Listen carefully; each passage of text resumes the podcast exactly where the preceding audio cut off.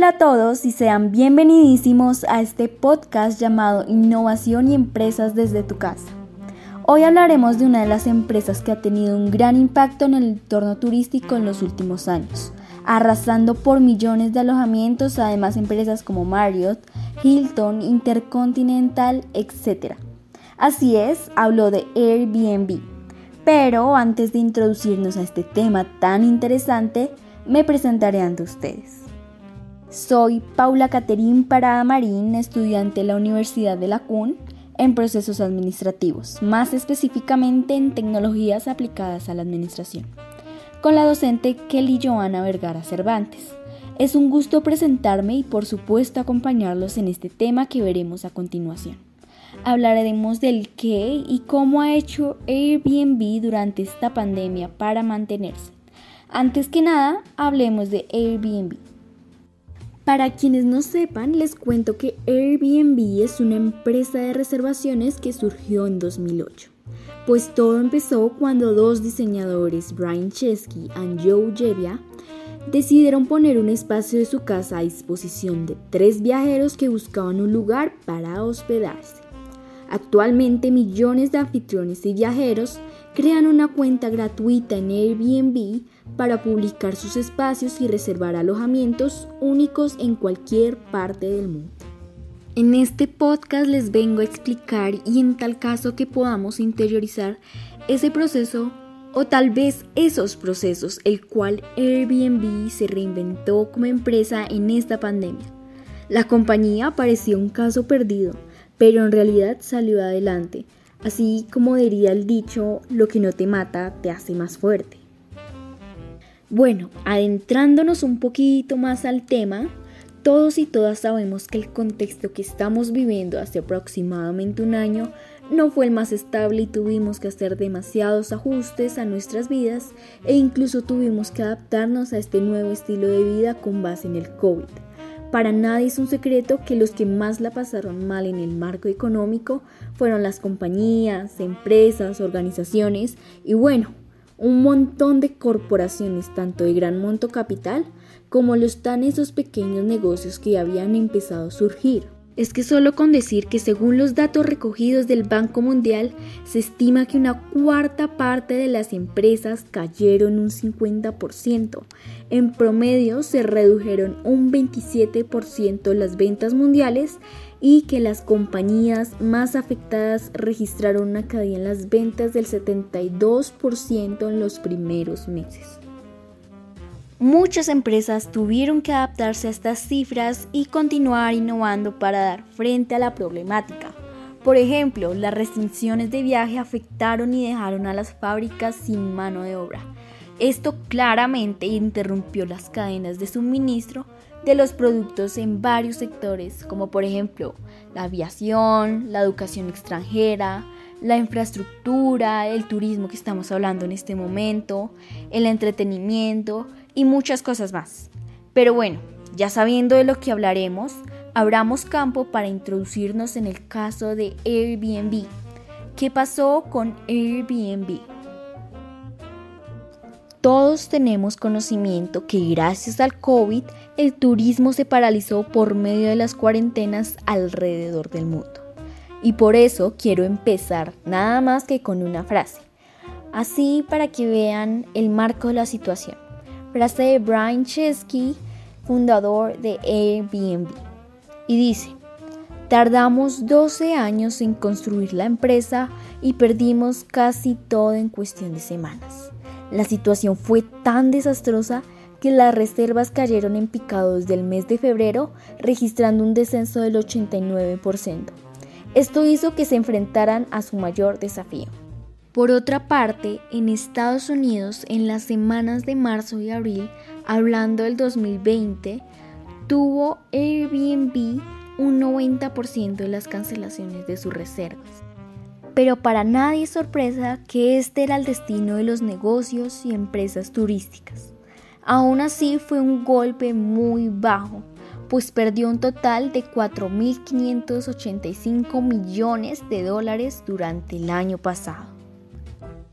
Ahora bien, no todo es tristeza, porque cada vez están volviendo a integrar los usuarios a reservar en la web, pero esta vez de una manera diferente en este transcurso de la pandemia. Veamos cuáles son las tendencias de reservación y los cambios de comportamiento de los usuarios. Me parece muy valioso recalcar que volvieron los usuarios, volvieron a realizar reservas en mayor dimensión. Lo que hay de diferente aquí es que el uso de la web se está realizando de otras formas. Son unas tendencias muy marcadas en Airbnb y que se han visto dadas por Brian Chesky. La primera tendencia que volvió tras el retorno de los usuarios es que están reservando estancias en alojamientos cercanos a sus hogares, pues el porcentaje de las reservaciones en alojamientos de los alrededores pasó de un 13% a un 30%. Otra tendencia que se está dando en las reservaciones es que los viajeros buscan las opciones más económicas Siendo un poco lógicos, muchas personas están desempleadas, así que no nos sorprende que las estancias de precio más bajo estén aumentando rápidamente. Otra interesante tendencia por parte de los usuarios que se está dando es una predilección por los espacios privados. Prefieren alojarse con sus familias en espacios publicados en Airbnb a hospedarse en un hotel, un gran potencial para la misma compañía. Como cuarta tendencia que Brian reconoció es que la limpieza será más importante que nunca y los anfitriones de Airbnb se destacan en este aspecto. Ya como última es la reservación de más estancias a última hora. Se ha duplicado este factor en tiempos de pandemia. Tras una devastadora crisis de Airbnb, este siguió adelante y cuando salió de la bolsa muchos inversionistas confiaron en la empresa. ¿Qué hizo Airbnb? ¿Cuáles fueron sus estrategias innovadoras para seguir adelante? Vamos a escucharlo. En estos momentos de crisis se pone a prueba la empresa, verdaderamente de qué está hecha y si logra salir de apuros. Afortunadamente, el caso de Brian fue muy bien ejecutado. Estos son los puntos importantes por el cual Airbnb se pudo mantener y reinventarse. Para comenzar, la empresa en tan situación perjudicante tuvo que cortar el 25% de sus empleos. En pocas palabras, despidió a 1.900 empleados, casi 2.000. Pudo ser una decisión muy riesgosa, pero realmente de eso se trata, de tomar las riendas y como buen administrador manejar las crisis, con innovadoras pero a veces riesgosas decisiones. Para la comunidad Airbnb que viaja por el mundo y recibe a ciudadanos de todo el mundo, es importante intentar reducir la transmisión de enfermedades. Por ello, implementaron gran número de pautas. Algunas de ellas fueron, primero, Nadie de la comunidad, tanto hospedadores como anfitriones, pueden mantener contacto personal si se da alguno de estos casos.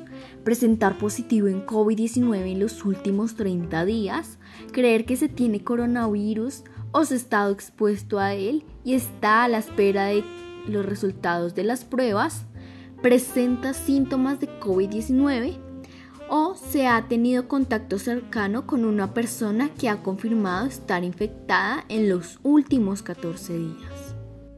Asimismo, Brian realizó varias videoconferencias con los anfitriones para responder sus dudas y a la vez poder establecer reglas, para que obviamente se familiaricen con las medidas de salud, seguridad e higiene, para que los usuarios así se sientan en mayor comodidad.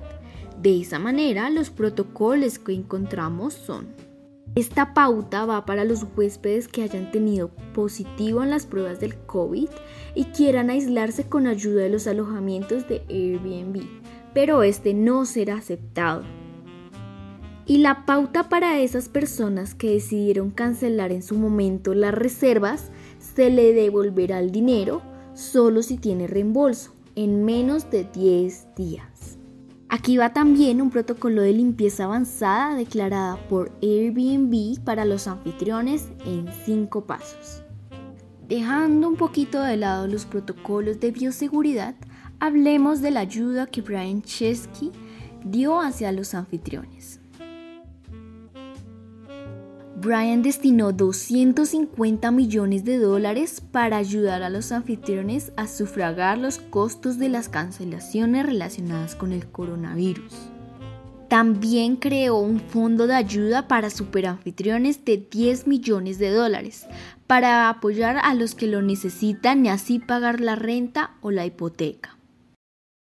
Otra acción que tomó Airbnb es dar demasiados consejos a los anfitriones para minimizar el impacto de la pandemia y así hayan más posibles reservaciones.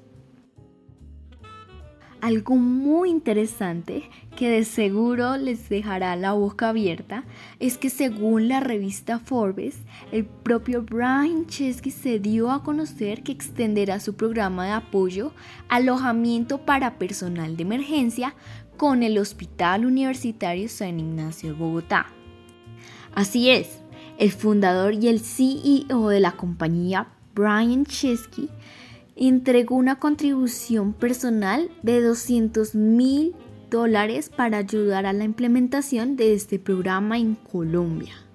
Y por último implementaron otras alternativas para el aumento de reservaciones como fechas flexibles en el pago y cancelación de reservación, ampliar las opciones de alojamientos y los destinos flexibles. Todos esos cambios y estrategias que se realizaron para poder salir de la crisis y reinventarse nuevamente trae resultados. Pues les cuento que en diciembre Airbnb protagonizó la mayor salida a bolsa del año en Estados Unidos. La valoración de la empresa superó los 101 mil millones de dólares y sus acciones se dispararon 143% en su debut. Bueno, ¿Y por qué los inversionistas confiaron en Airbnb? La respuesta es clara y Brian Chesky la dice así. La gente compró nuestra visión, literalmente por todo lo que hicimos a lo largo del último año. Siendo sinceros, lo que realmente la gente aprendió sobre Airbnb fue que el modelo es adaptable y creyó en la habilidad de ejecución de la empresa tomar decisiones correctas basadas en sus principios. Claramente el golpe llevó a la empresa a realizar duros ajustes, pero gracias a la constancia de la misma, la plataforma obtuvo ingresos por 887 millones, 5% más que lo del obtenido en el primer trimestre del 2020 llegando así al cierre de este podcast con una gran reflexión. Está la constancia, la constancia como virtud en el administrador. Si uno es constante, el resultado va a ser satisfactorio. La importancia de creer en las habilidades y destrezas como ser humano y como grupo corporativo hace realidad las cosas. También recalcar que el trabajo duro en equipo da buenos resultados y que la innovación tanto en los casos de crisis como en el contexto usual trae beneficios y ayuda a la evolución de la organización. Demasiados factores de riesgo que tiene una empresa y de demasiadas soluciones en las que contar. Dice de por sí solo que el arte de administrar no es una tarea fácil, pero cuando se realiza con organización e innovación, da resultados fructíferos. Bueno, y con esto finalizo. Muchísimas gracias a usted oyente que en este momento me está escuchando. Espero que esta intervención les haya sido de apoyo y les haya gustado bastante. Me despido. Que tengan un feliz resto de día. Chao, chao. Chao, chao.